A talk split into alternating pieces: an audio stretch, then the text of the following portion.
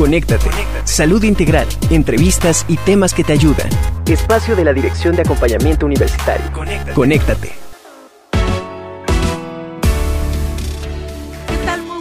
Tardes. es tiempo de Conéctate. Les doy la más cordial bienvenida a este espacio de la Dirección de Acompañamiento Universitario. Yo soy Carla Blasquez. Les invito a que nos acompañen esta hora porque vamos a estar hablando de la brecha generacional y también vamos a abordar temas relativos al cáncer cérvico uterino. Todas las dudas, todos los mitos en este espacio.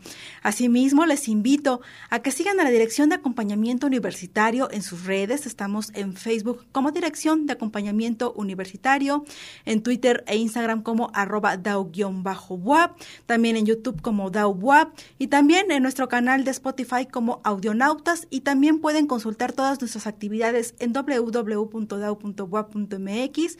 Muchas gracias por sintonizarnos en esta ocasión. Solamente nos estamos escuchando por el 96.9 de FM de su radio Radio y también nos estamos viendo en la página de Facebook de Radio WAP. Aquí también puede estar siguiendo nuestra transmisión. Esperamos sus dudas, sus comentarios sobre los temas de esta tarde. También saludo en la producción a mi tocaya Carla Herrera y agradezco a todo el personal de Radio WAP y de TV WAP que también hacen posible este espacio, aunque hoy, no nos estemos sintonizando por televisión. Y bueno, ¿qué les parece ya sin más preámbulo? Nos vamos con los temas de esta tarde y nos vamos a acompañar. Conéctate Aquí te acompañamos. Aquí te acompañamos. Hablar de brecha generacional es entenderla como la diferencia de opiniones entre generaciones en cuanto a creencias políticas, valores y otras más. Y en algunos momentos se pueden generar hasta cierto punto conflictos. Eh, la comunicación puede resultar un poquito complicada entre distintas generaciones precisamente por los marcos de referencia entre las generaciones, entre las épocas. Pero ¿quién mejor para hablarnos de brecha generacional en tiempos de tecnología, sino que el maestro Alfonso Hernández Valencia, él es jefe de alfabetización digital de la Dirección General de Bibliotecas de la UAP. ¿Qué tal, Alfonso? Muy buenas tardes. Hola, ¿qué tal? ¿Cómo estás, doctora Carla? Un gusto saludarte a ti y a toda la audiencia. Muy, muy buenos días. Muy buenas tardes. Muy buenas tardes, Alfonso. Oye, Alfonso, Eres docente, tú estás muy empapado con estos temas de la alfabetización digital. Eh, ¿Cómo podemos hablar de generaciones y pues no sé si hasta cierto punto poder acortar las brechas este, que hay o cómo congeniamos, empatizamos, cómo manejamos este tema? Hay que, hay que mencionar que actualmente existen ya cinco generaciones viviendo en nuestro mundo, ¿eh? Generaciones que hemos, eh, hemos trascendido a diferentes etapas históricas de la vida. Eh, el hecho, por ejemplo, de, cómo los boomers, bueno, esta, esta, esta generación que, surge a partir, digamos, de la posguerra, tienen más de 55 años, ya están eh, en una etapa importante en su vida, ya eh, ellos de alguna manera se denominan así por el repunte a la natalidad, ¿no? Que se da justamente después de la guerra.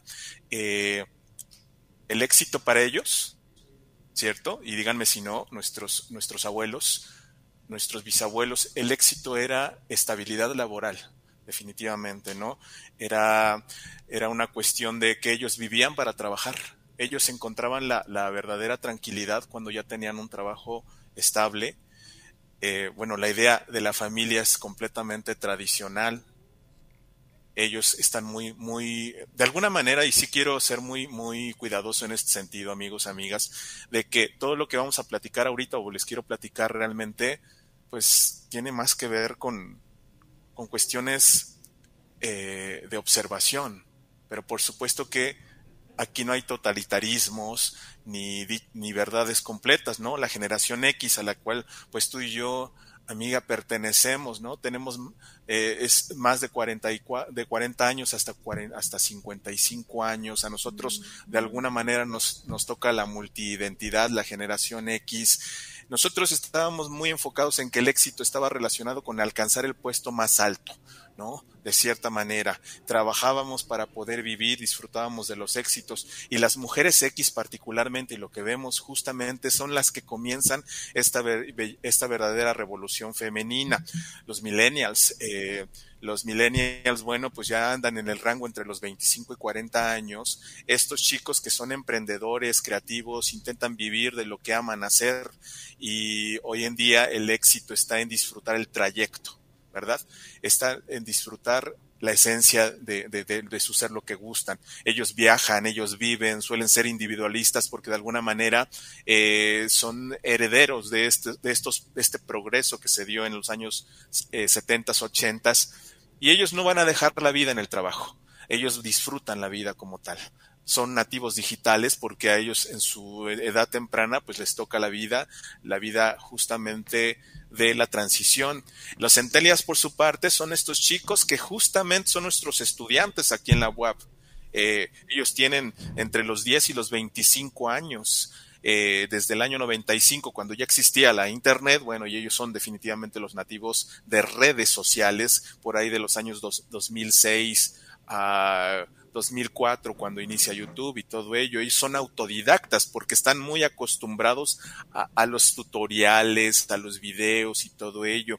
Esta circunstancia de, de los chicos centennials que están ahí en nuestras prepas, de hecho, y nuestros estudiantes también, de hecho, son pragmáticos, innovan con lo que tienen. Ellos, de alguna manera, con lo poco que tienen, y el TikTok es una de las, de las circunstancias, con unas pocas herramientas son capaces de hacer maravillas, precisamente porque están apropiándose de todas las cosas. Además, su vida social definitivamente está en redes sociales, ¿no?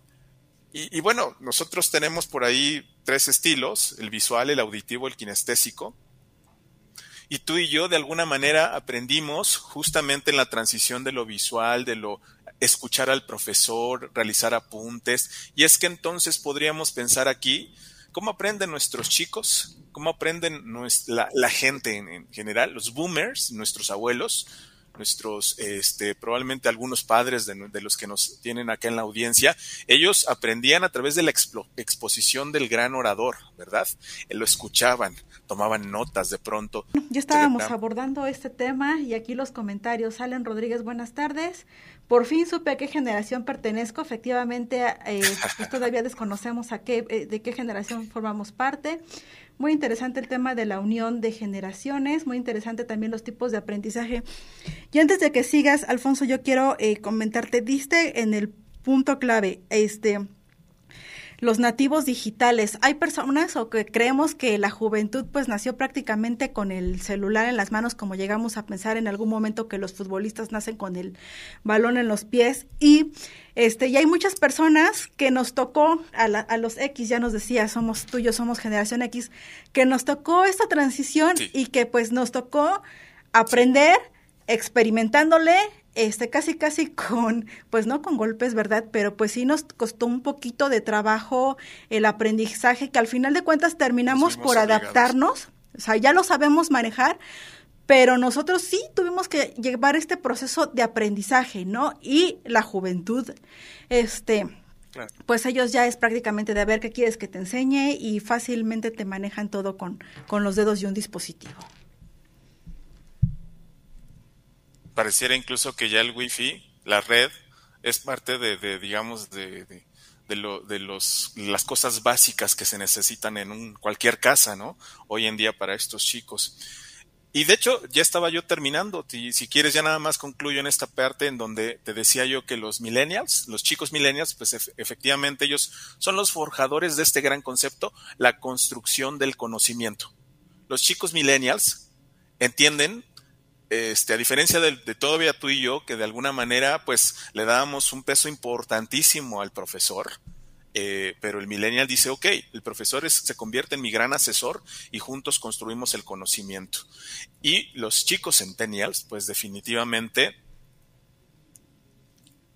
ellos, a través de la multimedia, los videos y todo ello, tutoriales, infografías, mapas conceptuales, digamos, versión 2.0 a lo que hacíamos nosotros en nuestra, en nuestra escuela preparatoria, ¿no?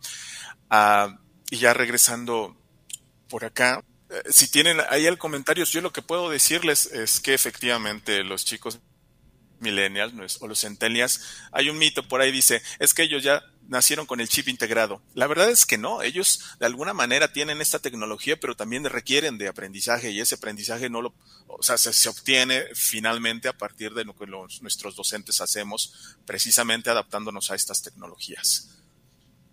También comentarte, eh, también decías, bueno, tú eres, y te pregunto porque también eres docente, efectivamente, este, tú puedes decir que son autodidactas, están pues estos tutoriales, pero finalmente sí necesitan de una persona, de alguien que físicamente, que alguien tenga esta interacción, esta interacción, que alguien les vaya guiando por este, por cómo en este esquema de aprendizaje.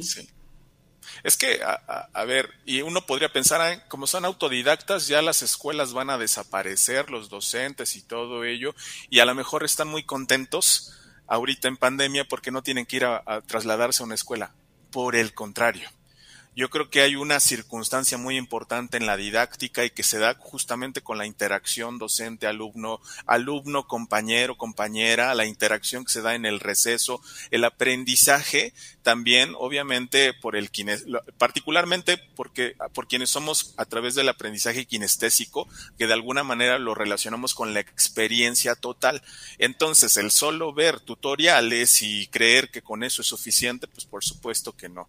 Eh, el chico, la chica requiere el desarrollo de la experiencia a partir de, la, a partir del que lo viva, ¿no? El que viva incluso en un salón de clases la exposición, la interacción con sus docentes. Esto es muy importante, la práctica, tanto en, eh, el nivel del que, estemos hablando, ¿eh? kinder hasta carrera, es muy importante que se lleve a cabo la práctica de lo que vayan o de lo que vayan viendo o de lo que vayan escuchando. Y para eso, pues ahora sí que pues de nuestras generaciones que somos X, Alfonso, pues a nosotros todavía nos tocó que nos llevaran a los museos y podíamos, este, pues a lo mejor no tocar las piezas, pero pues sí podíamos ver y nos había la explicación, como que contábamos con un tipo de aprendizaje más detallado que integraba pues los tres estilos. El museo es algo que, qué bueno que tocas ese, ese punto hay que seguir llevando a los chicos a los museos, hay que seguir yendo justamente a los museos, hay que ir a la biblioteca, al espacio. Ya nosotros en Bibliotecas WAP justamente estamos comenzando también a, entrar esto. La verdad es que los chicos de hoy, por cierto, si te dije, te, di, ¿te acuerdas? Te dije, son cinco generaciones y es que estamos viviendo en la generación ahora, los chicos de menos de 10 años, eh, se habla ya de una generación alfa, una generación que incluso no, no podríamos decir cuándo termina, pero sí cuándo empezó, 2010, 2011. Y esta generación, bueno, a ellos les ha tocado esta revolución tecnológica de la, las energías renovables, la cuestión muy enfocada en, en dejar un, un, legado para la, para la humanidad en cuanto a la, a la naturaleza.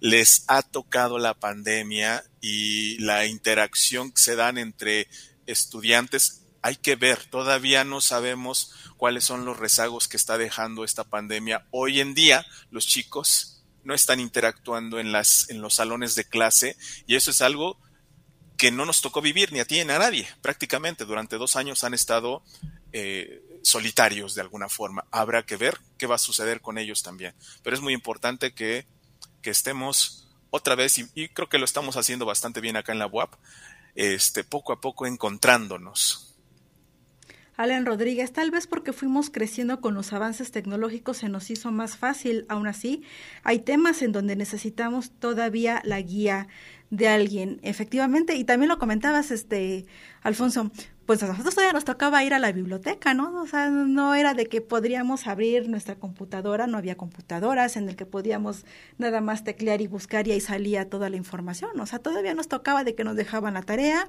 y teníamos que salir en la tarde, trasladarnos en vehículo, en transporte público, a la biblioteca, buscar el libro y todavía buscar la información en donde pudiéramos este, rastrear para este, complementar nuestro aprendizaje.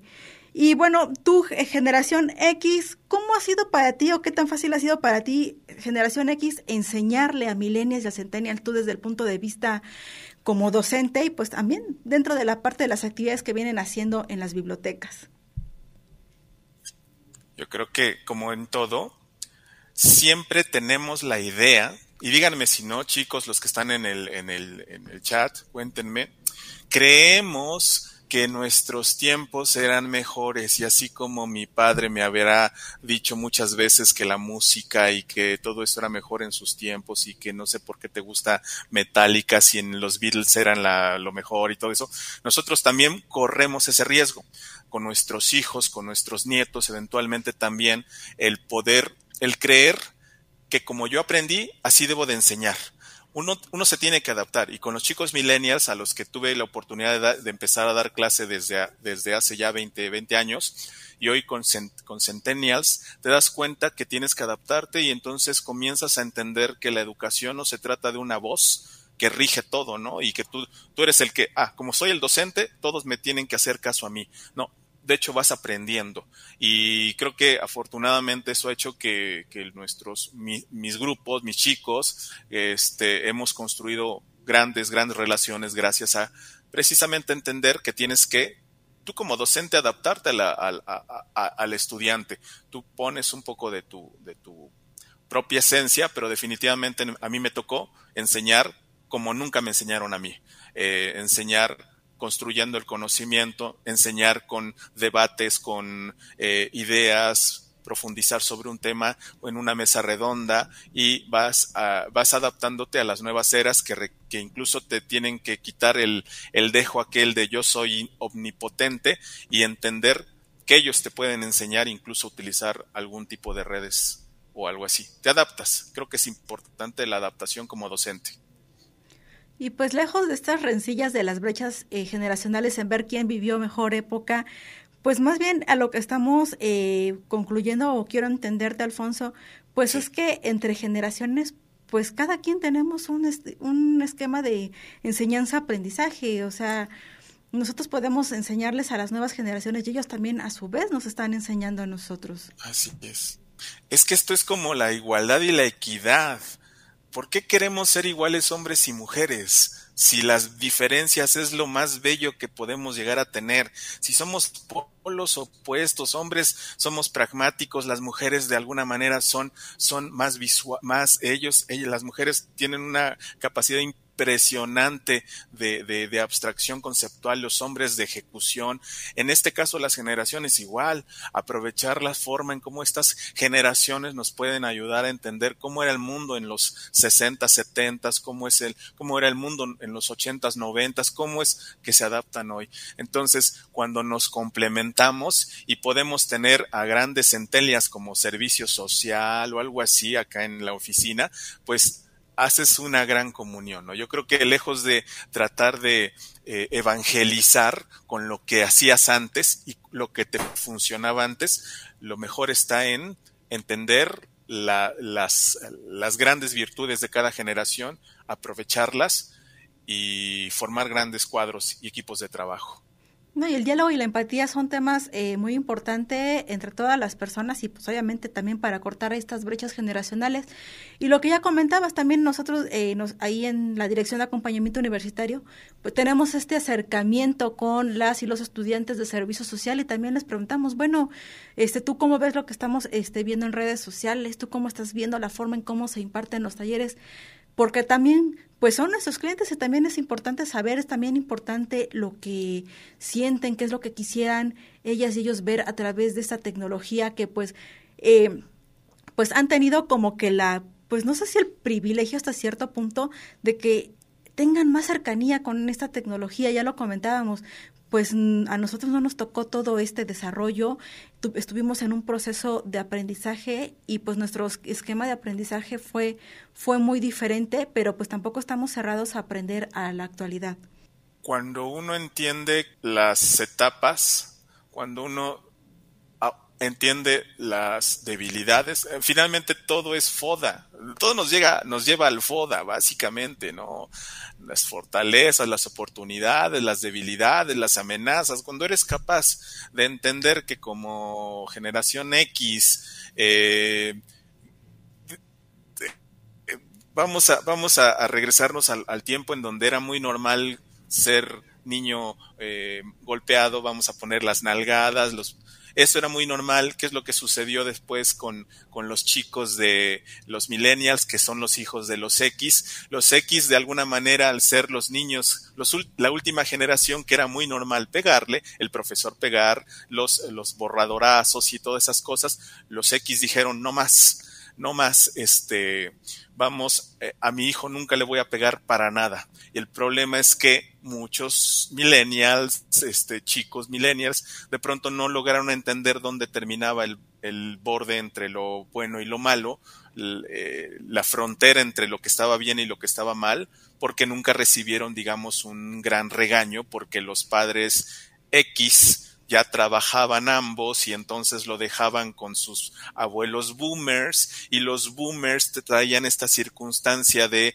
yo soy abuelo y yo nunca le nunca le haría a mis hijos, a mis nietos lo que sí les hice a mis hijos. Y entonces los, los chicos millennials entraron a una dinámica en donde pues no sabían realmente qué estaba tan bien, qué estaba tan mal y entonces esto lo estamos viendo ahora con los chicos centennials los chicos que ya están entendiendo el mundo, digamos.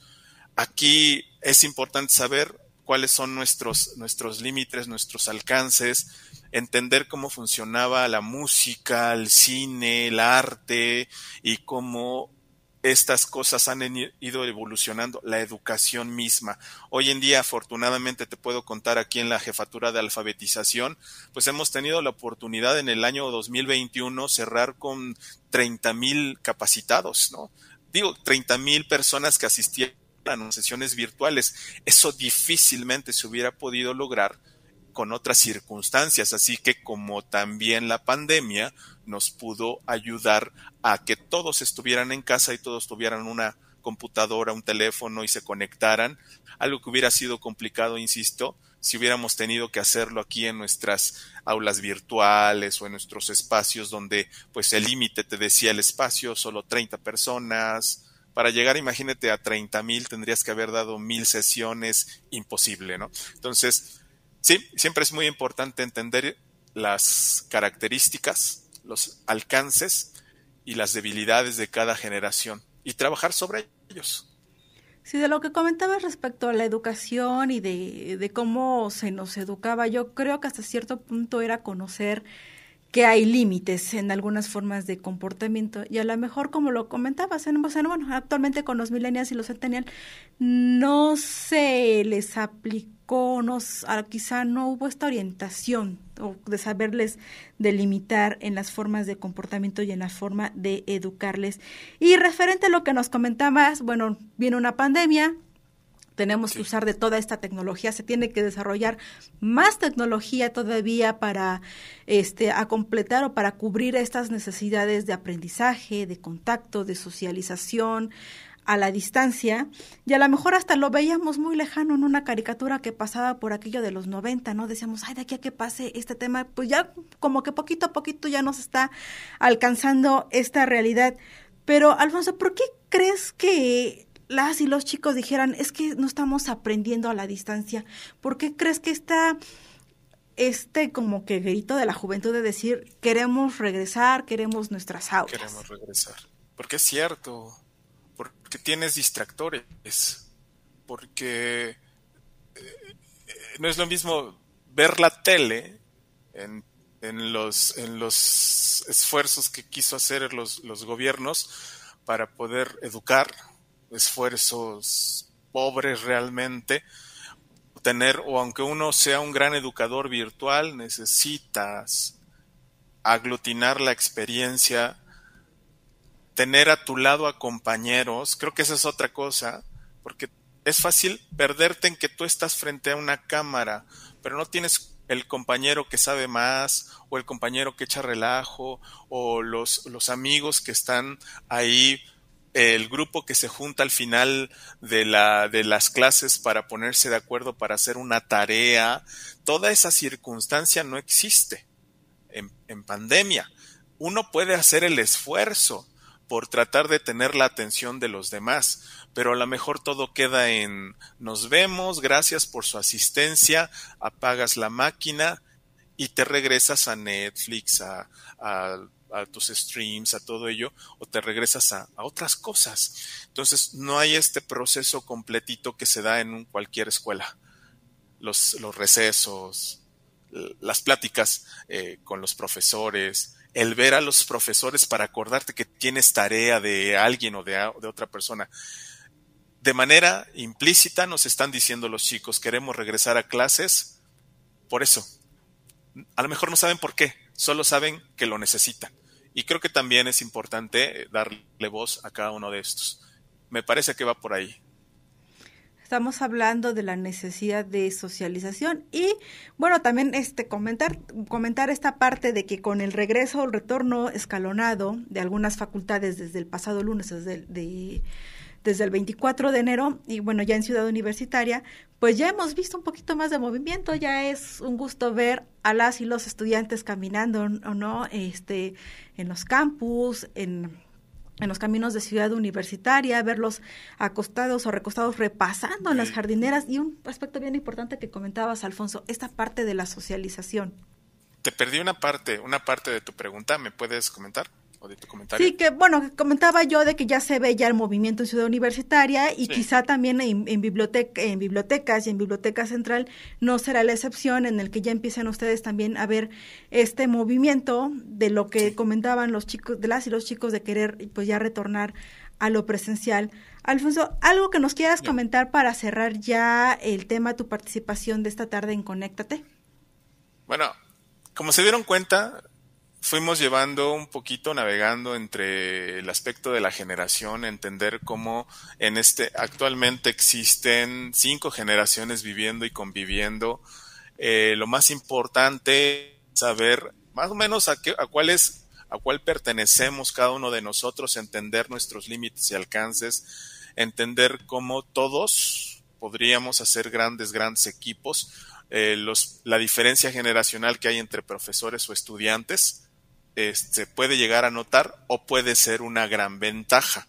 Eh, nuestros, nuestros profesores están en el área de los boomers y los X, nuestros estudiantes son millennials y centennials, y entonces ver de qué manera estas eh, cuatro generaciones que se pueden llegar a topar, podríamos este, construir grandes relaciones eh, y ayudar de alguna manera a nosotros como crecer como individuos profesionales y a los estudiantes en crecer justamente de la misma forma. Entonces, pues es un gusto que yo, eh, que me hayan invitado y que, y que haya tenido la oportunidad de compartir, porque miren, la verdad es que la cuestión de las generaciones es algo que me apasiona mucho, algo que me gusta mucho trabajar, este, mi background también en, diseño y psicología, bueno, me permite a lo mejor, o me, me lleva a, a conocernos cómo, cómo pensamos, cómo actuamos y aprovecharlo este, para tener éxito en todo lo que nos propongamos.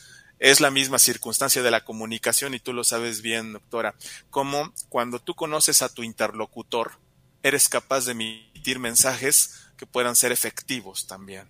Entonces, muchas, muchas gracias por la invitación y, bueno, aquí, me, aquí nos encuentran en bibliotecas, Alfonso Hernández y con todo gusto podemos eh, contar y platicar sobre este sentido. Muchas, muchas gracias. Muchísimas gracias, Alfonso, al maestro Alfonso Hernández Valencia, jefe de alfabetización digital de la Dirección General de Bibliotecas de la UAP. Conéctate con la salud. Conéctate con la salud. Gracias por seguir en Conéctate. Para dar continuidad a los temas de esta tarde, saludo a Mijael Lamas. Él es poeta, editor, traductor y crítico. Él está por parte de Librerías WAP, quien viene a hacernos una invitación. Mijael Lamas es licenciado en Lengua y Literatura Hispánica por la Universidad Autónoma de Sinaloa y maestro en Creación Literaria por la Universidad del Paso, Texas. Ha publicado los libros de poemas Contra Verano, cuaderno de Tyler Durden, un recuento parcial de los incendios, selección de poemas, reeditado en 2017. Ha coordinado tres colecciones de poesía internacional para la editorial Valparaíso, México, En el ombligo de la luna en 2014, Solo una vez aquí en la Tierra 2015 y Al menos Flores, Al menos Cantos 2017. Fue editor en jefe de la revista Río Grande Review y es uno de los editores de la revista Círculo de Poesía. Él viene a invitarnos al Introducción a la Escritura Poética que se imparte en WAP Librerías. ¿Qué tal, Mijael? Muy buenas tardes. ¿Qué tal? Muy buenas tardes. Gracias por la invitación y gracias por la oportunidad de invitar a los, eh, a quienes miran este programa a estos eh, interesantes talleres de, escritura que, ahorita se están impartiendo en el Centro eh, Complejo Cultural Universitario y específicamente en la librería, eh, en la librería WAP de este complejo. Mijael, ¿qué, qué, aprenderemos de ti en este taller de introducción a la escritura poética? Bueno, es un, tiene una doble finalidad este taller. Primero, una introducción, una manera, una invitación para acercarse a la poesía, dándole herramientas eh, de comprensión y herramientas críticas a quienes se quieren acercar a este género literario o que ya eh, se han acercado de manera intuitiva eh, algunas pistas de cómo acercarse de, una manera mucho más esclarecedora al género lírico y también en el caso de que estas personas que también se acercan estén intentando eh, realizar escritura poética, pues darle algunas herramientas que le permitan como lector, un lector más, eh, digamos, más mm, eh, malicioso, por decir una palabra, aprender a utilizar los metros, aprender a utilizar, digamos, el conocimiento retórico, lo que eh, en los manuales y los antiguos maestros se conoce como preceptiva poética. Mijael, para poder tener acceso al taller que impartes en Boa Librerías, eh, ¿debemos de tener algún perfil, alguna característica? ¿Qué debemos, este, qué requisito debemos de cumplir para llegar a este taller? Es un taller abierto al público, cualquier persona que esté interesado en eh, acercarse a la poesía, a la escritura, a la lectura de, poesía, pueden tomar este taller, porque vamos a iniciar desde el conocimiento más básico de los elementos eh, de la escritura poética. Vamos a ver figuras de pensamiento, figuras eh, de palabras, bueno, cosas que vamos a ir, cosas que son muy técnicas, pero que ahí se van a ir develando y que vamos a ir descubriendo, que son muy sencillas. Eh, también, pues, por supuesto, el, cómo se crea una metáfora, cómo se crea un símil, cómo leer a los grandes poetas como García Lorca, como Luda, como Alejandra Pizarnik, como Olga Orozco, etcétera, etcétera, ¿no? Y bueno, también eh, crear un grupo, una comunidad de lectores que se puedan leer entre, entre ellos y puedan discutir, que nos reunamos a discutir lo que estamos produciendo entre nosotros y la manera en que eh, nos enfrentamos a los textos literarios. ¿Cómo consideras tú que es eh, la situación actual de la escritura poética de estos géneros literarios con esta competencia de, la, de las nuevas tecnologías? ¿Tú cómo crees que se encuentra ahorita todo esto? Sí es muy interesante porque podría creer que una serie de Netflix es mucho más impactante que un poema. Sin embargo, nunca se había leído tanta poesía y nunca se había escrito tanta literatura como en nuestros días. Eh, Internet, a pesar de que ha habido un gran desarrollo de, los, eh, de las plataformas visuales como YouTube y todos estos servicios de streaming, sigue siendo una plataforma eminentemente textual. Y bueno, mucha de la manera en que nos comunicamos y cómo se comunican, sobre todo ahorita que hablaba el, maestro sobre cómo se entiende la realidad, pues mm, hay muchos jóvenes, sobre todo jóvenes, que prefieren escribir un texto, un mensaje de texto, que hacer una llamada. Las llamadas les producen un montón de ansiedad, ¿no? Entonces vivimos una época muy textual. Entonces, eh, tomando en, en cuenta que eh, las generaciones más nuevas, pero también mi generación y las anteriores, eh, tenemos distintas maneras de acercarnos al mundo textual eh, y que Internet está lleno de materiales literarios que se lee bastante. Por ejemplo, yo soy editor eh, y participo, colaborador de una revista, probablemente uno de los emprendimientos más importantes de poesía, que se llama Círculo de Poesía, que nació aquí en Puebla, o buena parte de los creadores de este site de internet, el más importante de habla hispana, nació en Puebla, eh, nos damos cuenta que hay un montón de personas eh, leyendo poesía. Se acercan, las métricas que nos arroja la revista, pues nos demuestra que hay, no sé, millones de personas buscando materiales, pero también buscando escribir y buscando publicar. Pues sin duda una actividad importante que se va a realizar en este taller Introducción a la Escritura Poética. ¿Qué día se va a estar impartiendo, Mijael? ¿Cuánto costo tiene? ¿En dónde se pueden inscribir? Bueno, hay un, eh, hay un, perdón, un, déjeme, déjame checar el, el, teléfono, porque ese sí no lo tengo a la mano, pero se está impartiendo los martes de 4 a 6. Se pueden inscribir en el teléfono, me imagino, del CCU con eh, la eh, licenciada Julie ella es, la, que, las que, la persona que los va a atender y les va a decir cuánto cuesta, qué día se imparte, si todavía es posible inscribirse, porque eh, hoy tenemos la segunda sesión. Entonces, si usted nos está viendo ahorita, ponerse en comunicación con la licenciada Julie en el Centro Cultural Universitario, preguntar por ella, me imagino en el teléfono que aparece ahí, y pedir información sobre las actividades que están, que se van a estar impartiendo eh, en, el Centro Cultural Universitario. No tengo el teléfono a la mano, pero eh, creo que es bastante fácil, precisamente porque tenemos internet, buscar Centro Cultural Universitario, la librería del, Complejo Cultural Universitario y preguntar por la licenciada Julie, quien amablemente les va, les va a atender y les va a dar toda la información. Es un taller eh, que tiene sobre todo la, idea de, de, formar lectores, pero también a eh, escritores que principiantes. Perfecto, así es. Para completar un poquito la información, inscripciones en web librerías del Complejo Cultural Universitario al teléfono 2222 95 50 00, extensión 2665 2661. Repito, 22 22 95 55 00, extensión 2665 y 2661 o en librería.ccu arroba correo punto punto mx. Mijael, ¿algo más que quieras agregar?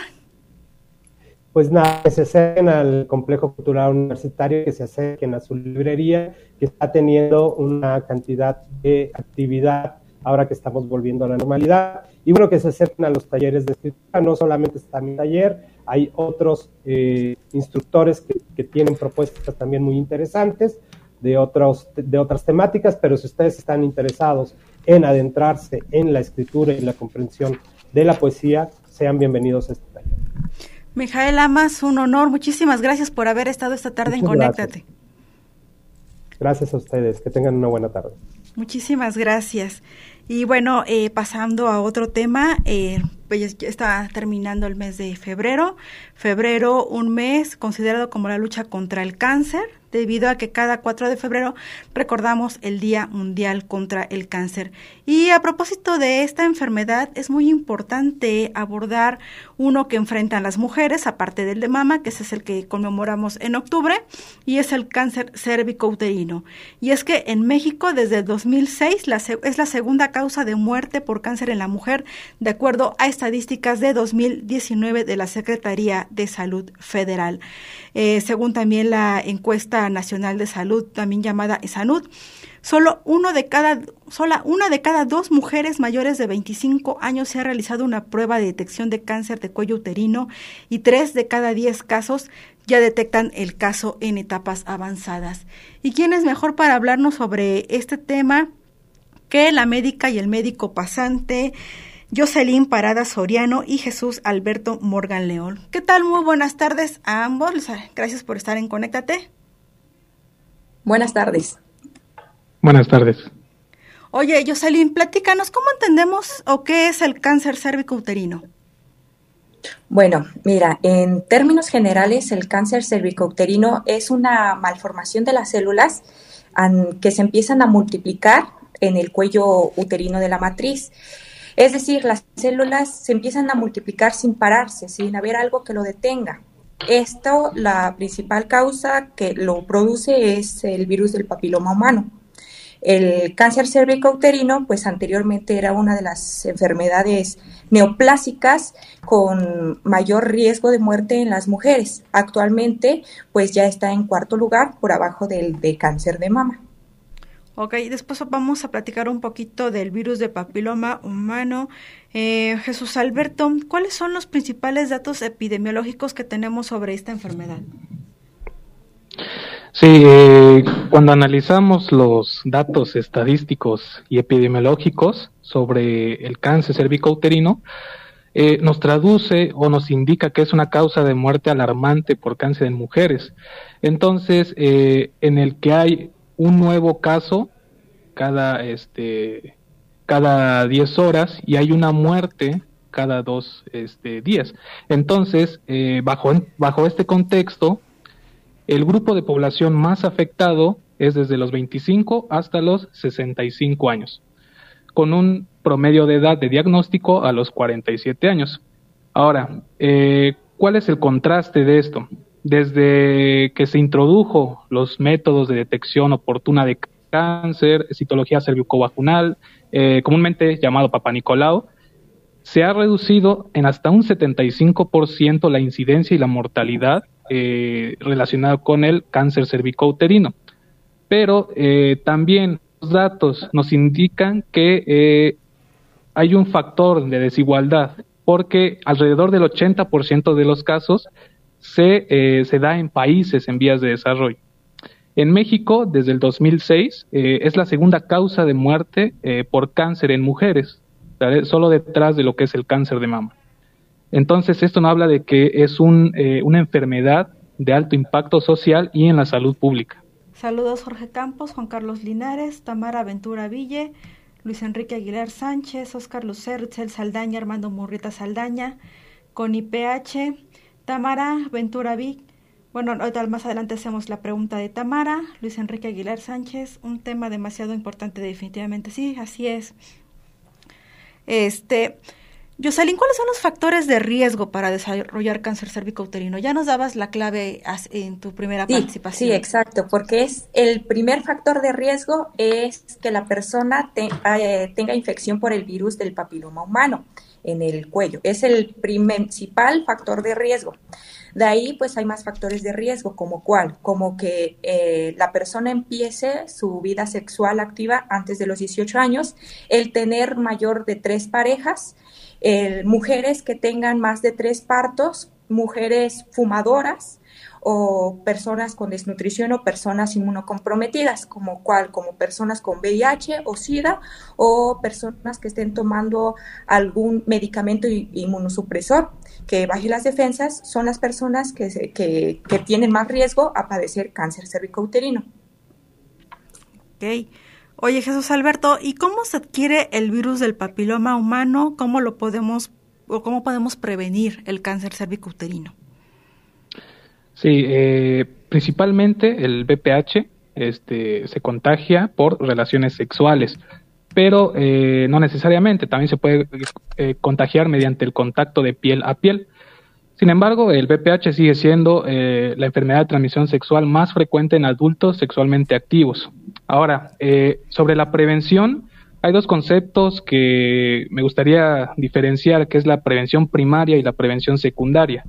La prevención primaria como tal es este, la vacuna, ¿no? La educación también sobre la salud, la educación sexual, eh, que es muy importante porque eh, acciones como las que se realizan en este programa, ¿no? El intercambio de información para crear conciencia, eh, crear conocimiento para mantener la salud y evitar enfermedades. Entonces, la vacuna del BPH este, hay en la actualidad tres eh, compuestos o tres este, vacunas diferentes. Tenemos principalmente la vacuna que es bivalente, ¿no? Que ataca o previene este, dos serotipos de BPH, que es el 16 y 18. Estos son los principales eh, serotipos de BPH que pueden causar o desarrollar cáncer cervicouterino. Además tenemos otras vacunas, la vacuna tetravalente, la cual eh, previene contra cuatro serotipos, además del 16 y 18, previene 6 y 11, que son los causantes de verrugas genitales. Y eh, más actualmente se ha desarrollado otra vacuna que es eh, la nonavalente, ¿no? Que esta previene a nueve serotipos. se conoce o se ha estudiado que hay más de 200 serotipos de BPH. Sin embargo, alrededor de 14 son los que son de interés en cuestión de verrugas genitales y cáncer cervicouterino. Sobre la prevención secundaria o detección oportuna de cáncer está lo que es la citología cérvico-vaginal, ¿no? Ha reducido importantemente la incidencia y la mortalidad. La citología cérvico-vaginal es este un raspado sobre el cuello uterino y eh, este estudio de las células raspadas sobre este cuello eh, nos pueden indicar anormalidades en las células, eh, atipias celulares, ¿no? que nos pueden indicar un probable desarrollo o progresión hacia un cáncer cervicouterino. De ahí la importancia, porque este cáncer es potencialmente prevenible. Hay una ventana este, altamente larga, ¿no? Donde se pueden detectar lesiones premalignas para eh, evitar las consecuencias o complicaciones del cáncer cervicouterino como tal, el cáncer invasor ¿no? Como mencioné en los datos epidemiológicos, la mortalidad es alta.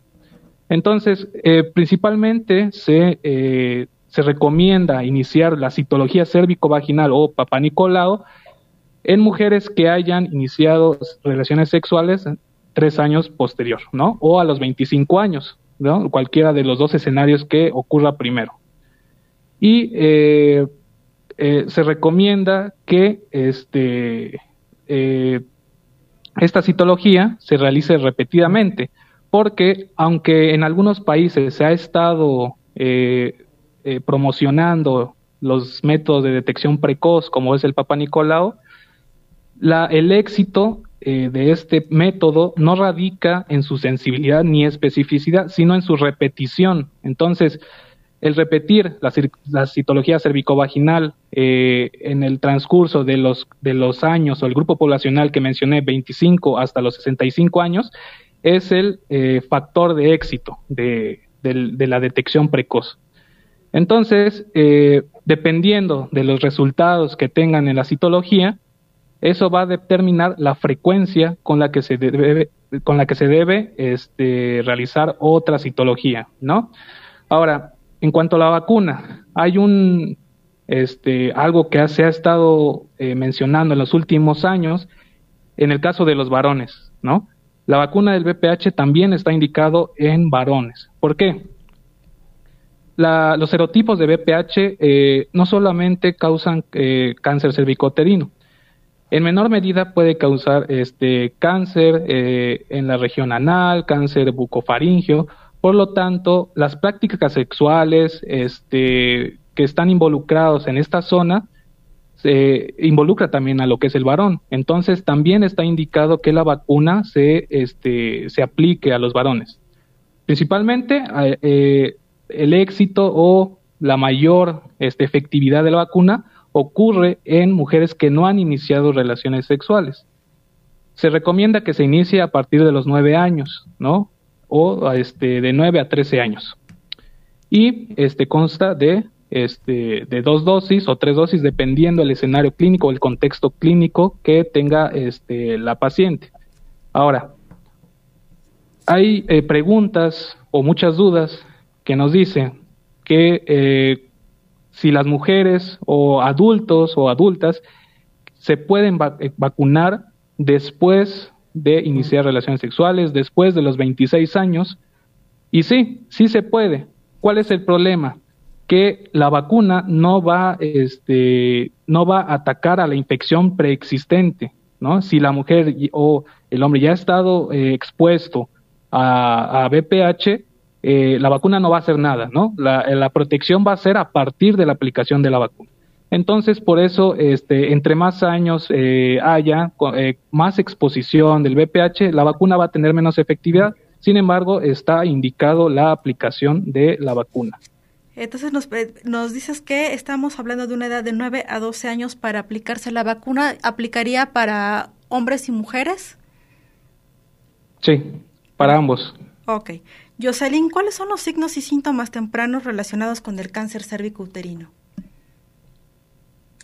Mira, los síntomas más tempranos eh, podríamos decir que sería cuando detectamos BPH, o sea, que todavía no es cáncer. Podemos detectarlo en esa etapa. ¿Como qué síntomas? Como que la paciente tenga mucho flujo, flujo anormal, que tenga mucha picazón, comezón, ardor, que tenga uh, este, demasiado problema para orinar que, y aún con tratamiento que se dan para las infecciones de transmisión sexual, esta infección no cede. Entonces, pues podemos pensar hacer una, un, su papel Nicolau, como ya lo comentó mi compañero, para descartar BPH. Estos serían los síntomas más, mucho más temprano para, para detectar un paso antes del cáncer. ¿Por qué? Porque desgraciadamente para el cáncer cervicouterino, cuando ya los pacientes tienen el cáncer, no presenta síntomas. En, etapas tempranas del cáncer no hay síntomas la mayoría de, de veces. Cuando ya hay síntomas es porque el cáncer pues ya está más extenso. ¿Como qué síntomas? Como el flujo, el, sangrado anormal. Es decir, después de las relaciones sexuales tienden a sangrar, después de, alguna ducha vaginal tienden a, sangrar o después de, o de, la menopausia, estas, estas pacientes tienden a sangrar, o, o sea, sangrados anormales, hay que pensar en, es una de las principales síntomas del cáncer cervicouterino. ¿Qué más? El dolor pélvico, que duela mucho la pelvis. El dolor en tener relaciones sexuales también duele mucho. El, flujo que sea ya normal, que sea un flujo ya con sangre. Eso ya son síntomas de un cáncer avanzado, porque antes en etapas tempranas no hay síntomas, desgraciadamente. Y ya cuando hay en, en un cáncer más avanzado, los síntomas que pueden haber es hinchazón de pies, problemas para orinar y defecar, este, no pueden, se estriñen, no, tampoco no pueden orinar y que la orina salga con sangre. Ese ya son síntomas de un cáncer ya muy avanzado. Pero antes de lo más temprano de diagnosticar es prevenir con, con citología, como ya lo explicó mi compañero, para, para todavía antes, un paso antes del cáncer, con BPH, porque ya en etapa temprana de cáncer no hay síntomas, ya desarrollan ya con cuando ya los cuando el cáncer ya está muy avanzado. Hacerte Jesús Alberto dos preguntas y después regreso contigo, Jocelyn. Eh, Jesús Alberto, ¿necesitan todavía las mujeres que ya se han hecho el Papa Nicolau hacer, necesitan más bien las mujeres hacerse el, el Papa Nicolau a pesar de haberse vacunado contra el BPH y cuál es el pronóstico que tenemos contra el cáncer cervicouterino? Sí, eh, las mujeres que ya se hayan vacunado se deben seguir realizando controles este, repetidamente, porque en la actualidad todavía no hay una cobertura total de todos los serotipos este, de importancia clínica. Entonces sí, se deben seguir realizando controles. En cuanto al pronóstico, como tal, ya del cáncer cervicoterino, ya tiene cáncer la, este, paciente, eh, cuando se diagnostican estadios iniciales, eh, el pronóstico es, eh, es muy bueno, ¿no? una tasa de supervivencia a 5 años mayor al 90%. El problema viene cuando el cáncer ya es avanzado, que es la mayoría de las veces, el pronóstico empeora, la tasa de supervivencia disminuye hasta 15%, por lo que el contraste ¿no? de la larga ventana que hay para detectar este, las lesiones eh, se, empeora con el paso del tiempo. Pero todas estas son estimaciones en, en relación a sectores poblacionales. Lo importante aquí es que se realicen la detección oportuna de cáncer. Perfecto. Jocelyn, para cerrar, eh, ¿qué tratamientos hay en la actualidad? Bueno, el tratamiento va a depender del tipo y de la etapa que está ya el, cáncer. Las principales terapias, pues, es la cirugía del cáncer cervicouterino. Esto, pues, va a depender de qué estadio o, cuando ya está muy extendido el cáncer, pues, es eh, el quitar todo el útero, cirugía radical.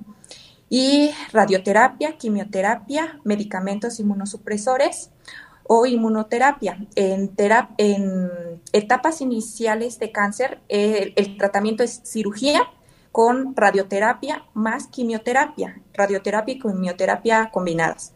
En etapas ya más avanzadas ya no se recomienda la cirugía, ya lo único que se hace es radioterapia con quimioterapia o quimioterapia sola. Pero pues repito, esto ya va a depender de la etapa en la que se diagnosticó el cáncer. Perfecto. Hay muchas preguntas en el chat que por tiempo del programa que se nos está terminando el tiempo no va a ser posible pasarlas todas al aire. Eh, yo quisiera solicitar la autorización de la Coordinación de Promoción y Prevención de la Salud de la Dirección de Acompañamiento Universitario. Les permite y les autorice responder las preguntas que tenemos en el chat sobre este tema porque hay muchas dudas sobre cuáles son los esfuerzos que se están realizando, eh, tienen todavía estas dudas con los serotipos de BPH que ocasionan el cáncer. Este, felicitaciones para ustedes.